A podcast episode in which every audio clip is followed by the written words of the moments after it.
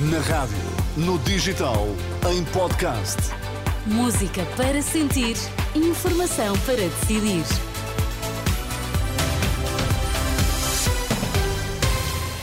Edição das três para ouvir agora na Renascença e começamos pelos títulos em destaque a esta hora. Um ano depois do temporal, há ainda muito por recuperar do Distrito de Porto Alegre. Secretário de Estado das Infraestruturas vai ser ouvido esta quarta-feira no Parlamento.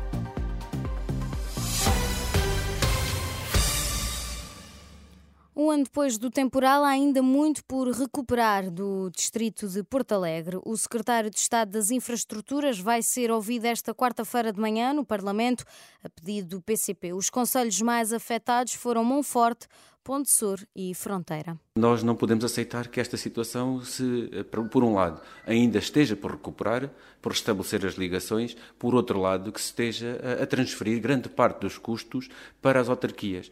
Porquê? Porque aquilo que foi comparticipado é na ordem dos 60%. Os prejuízos rondam os 12 milhões de euros. O governo, através de fundos europeus, já disponibilizou 7 0,1, apenas 60% do valor total.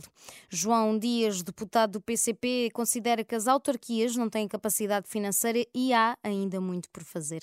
Em declarações à jornalista Manuela Pires, o deputado do PCP dá o exemplo de uma localidade em Ponte Sur onde a autarquia paga 10 mil euros por mês ao Exército pela ponte militar.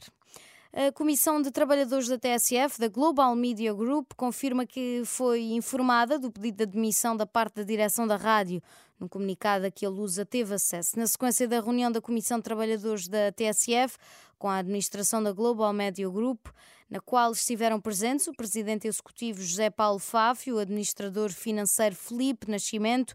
O órgão recorda que esta quarta-feira, pelo meio-dia, decorre uma Assembleia de Trabalhadores. 95% das empresas com uma semana de quatro dias de trabalho faz uma avaliação positiva da medida. É o que indica o relatório intercalar do projeto piloto do Ministério do Trabalho, apresentado esta terça-feira em Lisboa. Ao todo, são 41 as entidades onde já se trabalha menos um dia por semana. Os dados mostram que a medida ajudou as empresas a aumentar a produtividade e que, do lado dos trabalhadores, o impacto também foi positivo. Em parte porque conseguiram dedicar mais tempo à família, indica o relatório. Conselho da Europa alerta que maus tratos a detidos pela PSP e GNR continuam a ocorrer. O relatório divulgado na última hora pede investigações mais eficazes sobre os casos de maus tratos a pessoas detidas pela PSP e GNR que persistem ao longo do tempo.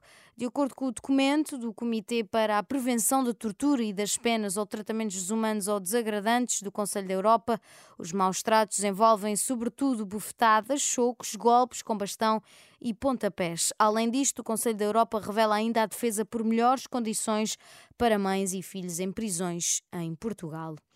Lá por fora, há quatro, há sete, aliás, há sete dias que os familiares e os advogados de Alexei Navalny desconhecem o paradeiro do líder da oposição russa que o regime de Putin prendeu em junho do ano passado. Contactado pela Renascença, Vladimir Ashurkov, amigo de Alexei Navalny, avança três explicações possíveis.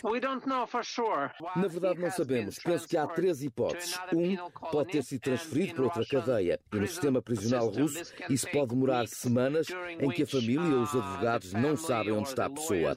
A segunda hipótese é que tenha sido transferido para Moscou para alguma investigação que diga respeito a um outro processo de crime que talvez tenha sido aberto contra ele. Não sabemos. Não temos qualquer informação sobre isso.